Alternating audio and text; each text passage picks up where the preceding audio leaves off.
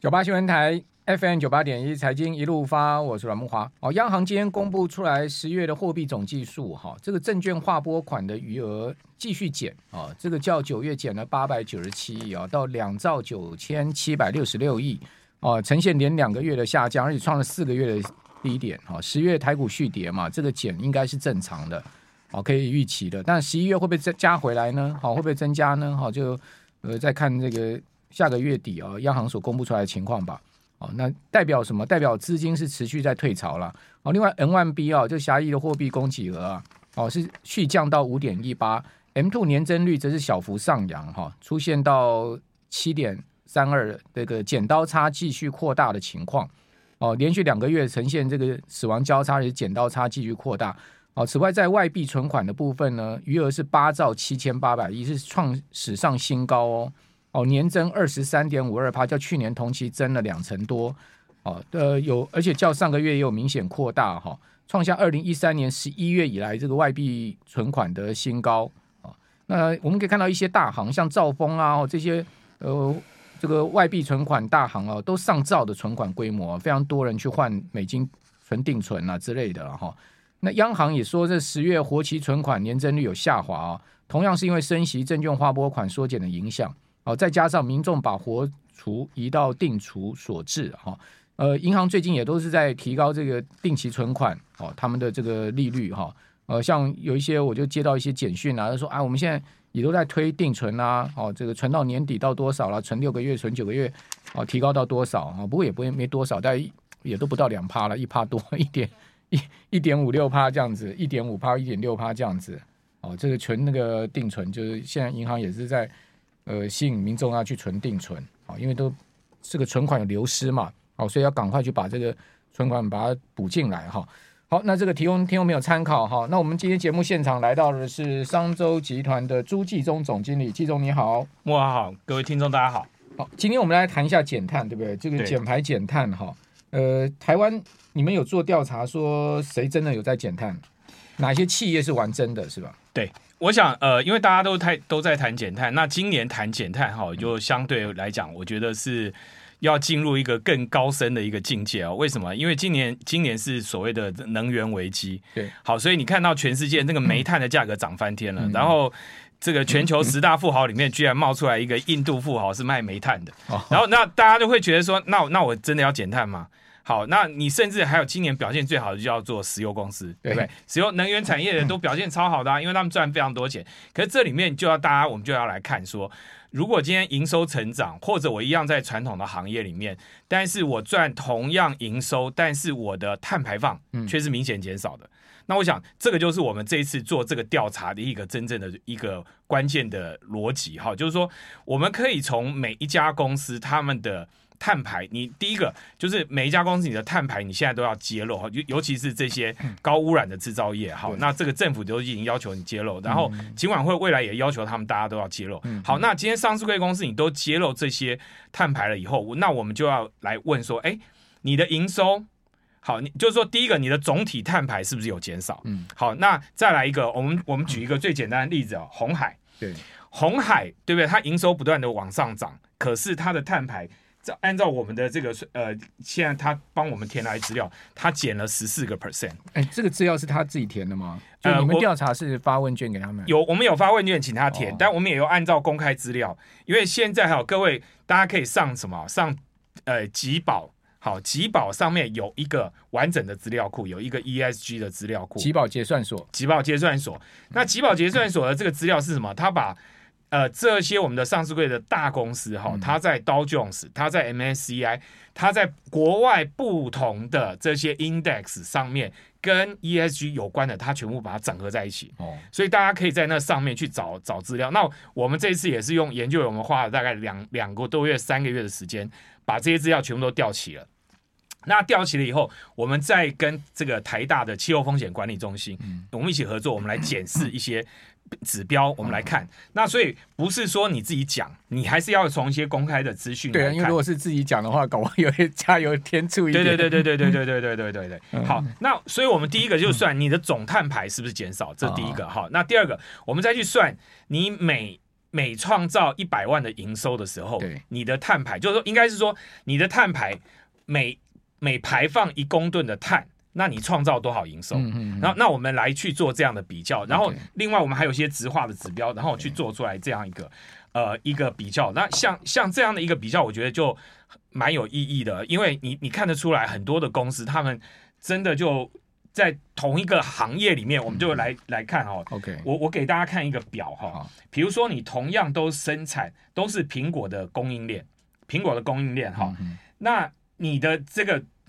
总这个大供应链上来，哎，那你就看说每一吨大家的碳排，嗯每排放一吨的碳，大家创造的营收度多少？对，那像和硕，它就比红海要好，它和和硕大概每一吨的碳排，它可以创造了大概两百三十五万。好，两百三十五万的营收，台币对台币好，那所以你你看到它这个创造的这个营收，它相对就是比红红海红海大概只有只有八十三万，好，哦那所以这怎么会差这么多？好，所以你就知道说，这个还是有一些你的方法，就是你你使用的一些设备啊等等，当然跟你的这个供应链里面卖的这个单价就有关系了。好，那我们再举一个例子哈、同样是酒店、饭店，金华酒店跟云品酒店，对，好，云品的这个碳排哈、它的三年就减碳了十四点十四个 percent，嗯但是精华只减了十个 percent 哦。好，就所以你看起来云品的减碳，那云品为什么可以减碳减减很多？我们这次特别做了一个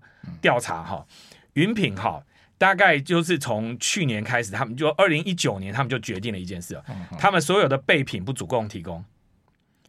好 OK 好，那你你今天啊，就是 所以木牙华，牙你今牙天刷、牙膏、哎，牙啊刷、牙膏、刮胡要 刀、打电话要，拍谁哈，他不主动提供哦了，好，不主动提供。可是它的房价这三年来，嗯一九年到现在，它却可以从八千块平均的房价涨到一万五。对，但为为什么呢？为什么？好，那是因为这里是面因为他这个日月潭那个好，这里面哈，我们我们就讲一件事嗯啊，就是说饭店是不是需要所有的客人？嗯那过去饭店的逻辑就是说营收极大化嘛，所以我要所有的客人，我所有的客人我都想要。对那客人要什么，我就尽量提供给他，尽量很好。那可是现在云品的概念就是说，哎，不要我我找我，因为既然我不是要全部的客人，我就来找跟我志同道合的客人，哦或者他认同我价值观的客人。那我宁愿去把这些东西做到更好，回馈给他。那比如说，他说他们现在的住房率，他们就控制。他以前常常都是让他满房，对不对？因为很多甚至很多，你知道，有些航空公司或者饭店都超卖，对不对？他预期说很多人到时候他就退嘛，就是没有，他就超卖。可是云品他们的概概念是什么？我现在就控制在七十五 percent 的住房率，嗯因为我现在卖高价。那我希望我的客人进来了以后，他就真的去享受一个比较好的品质。嗯，哦好，那所以你看他它为什么可以把它营收获利往上拉，嗯同时又可以降低碳排？那关键就是什么？第一个，我我去告诉客人说，我认同这个价值观，那你认不认同？那我而且我告诉你，我是玩真的，嗯我不是我不是来漂绿的。好，我就真的这样做，我就算我第一线的同仁被客人嗯骂，我还是照做。所以基本上他就是呃提高客单价了，对然后那个让客人的使用经验变好了。对，所以呢，这个呃，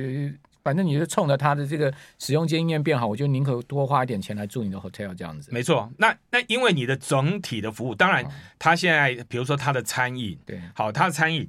也会，它也会去强强调，比如说它在地的食材的比例就要拉高。嗯那你今天想，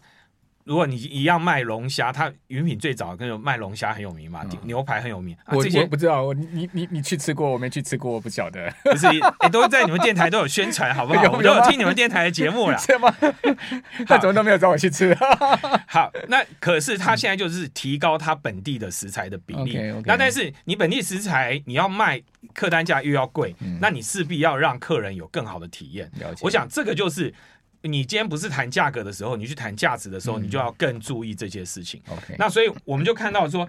我我真的欢迎大家可以看我们这一期的这个报嗯道啊、那大家可以从这里面去看一下不同的公司他们的经营、嗯经营的策略就完全不一样。那我们这里面特别举了一个例子啊、嗯我们我们做这样的一个排行榜，其实我们是跟日本学哈、对就跟日本我们参考了日本，日本有一个叫脱脱碳地狱，嗯，好脱碳地狱的排行榜，你知道吗？他们从这个呃媒体还有证券分析师哦挑选出来这个脱碳第一名的、减碳第一名的公司，他们是推荐是什么？谁任天堂啊？任天堂好？OK，你嗯听懂？好，任天堂我想大家都很熟悉。好，那任天堂很熟悉，大家都知道他卖游戏，可是他这几年有很大的转变。好，他的转变是不但让他的营收获利提高，连他的股价都跟着走高。 OK，好，好我们这边先休息一下，等一下回到节目现场继续请教季总。九八新闻台 FM 九八点一财经一路发，我是阮木华。好，今年其实虽然这一波大盘弹了两千点哦，但是全年还是下跌，而且呢还跌蛮多的哦。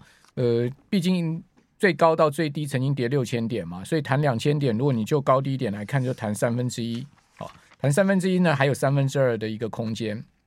哦，但是刚刚季总讲到两家 hotel，哦他们都有挂牌嘛。哦，你可以看到这个云品今年的股价年初的时候是不到四十啊，最近股价在五十，其实他们今年股价还是涨的哈、那另外精华就更猛哈、它年初的股价的时候大概在一百四十五，现在目前股价已经冲到两百哦，所以精华也是呃全年股价也是表现的相当不错了哈、所以。呃，在这个空头市场熊市还是有多头股， 那饭店股你年初想得到吗？哦，他们居然会是今年这个熊市下的避风港哈、那如果你看到两家公司的 EPS 的话，那就精华是胜出了。哦，刚刚这个无关减碳吧，哈、就是说精华它今年前三季的 EPS 是四点七三，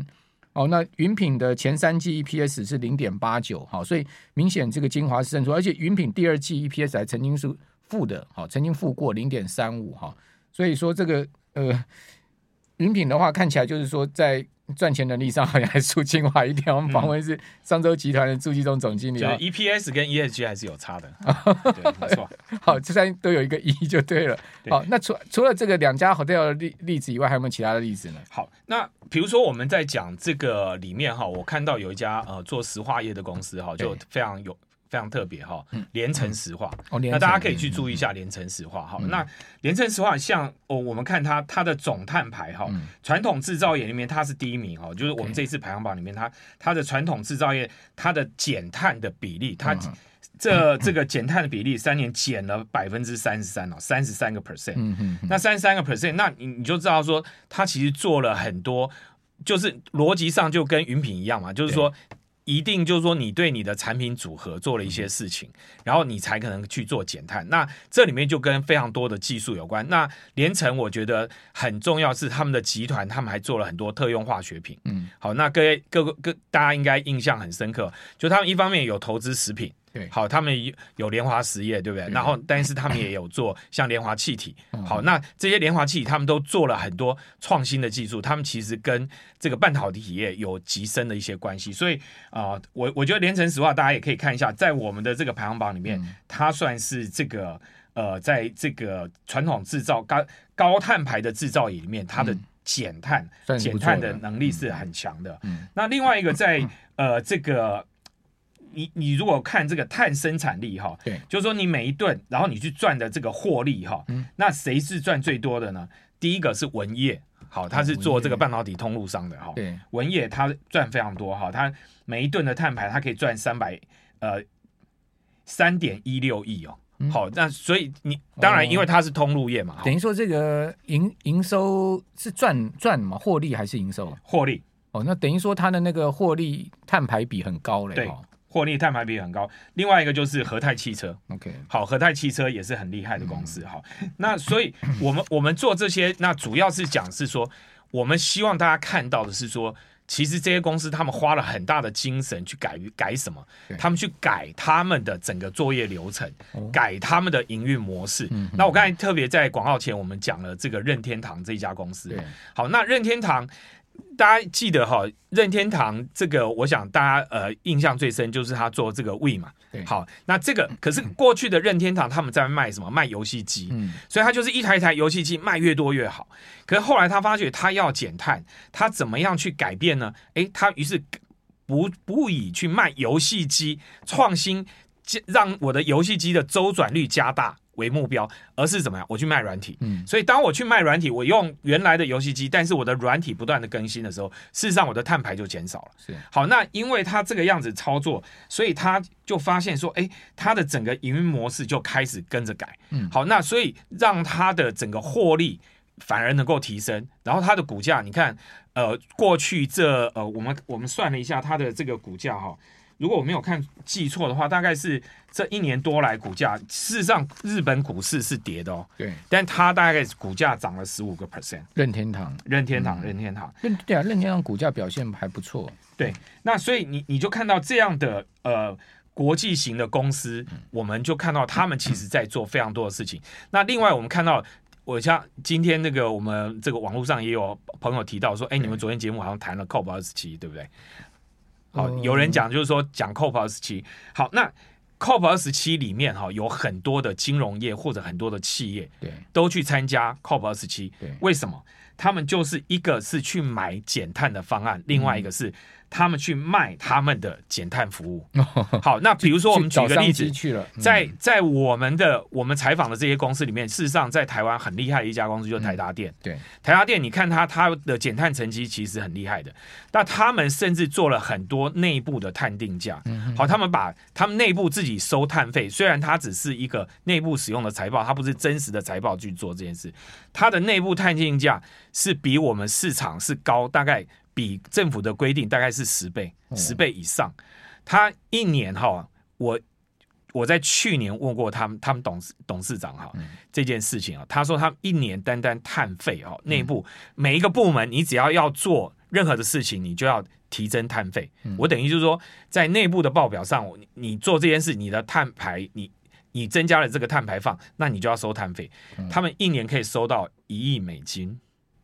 三十三十亿台币，三十亿台那币这。钱钱被谁收走好，啊？没有，他们把这个内嗯部探定价拿来以后做什么？做研发。哦，好，所以就一直是先先先提列就对了啦。对等于我说先提列了，嗯那那你今天要去做研发成本啊等等这些，那为什么要去做研发？因为我要减碳嘛。嗯对那原来我今年短期来看是以我的成本，但是长期来看，如果我今天可以研发新的减碳技术的话，那未来我就有机会把我的竞争力提高。所以 OK 你看像，呃这个台达电今年他们就去 COP 二十七，嗯他们去 COP 二十七干嘛呢？他们特别是要把他们的减碳方案，他们做了很多岛屿发电的这种能源方案是，要卖给谁？卖给西班牙政府。 OK，好，所以你你会看到，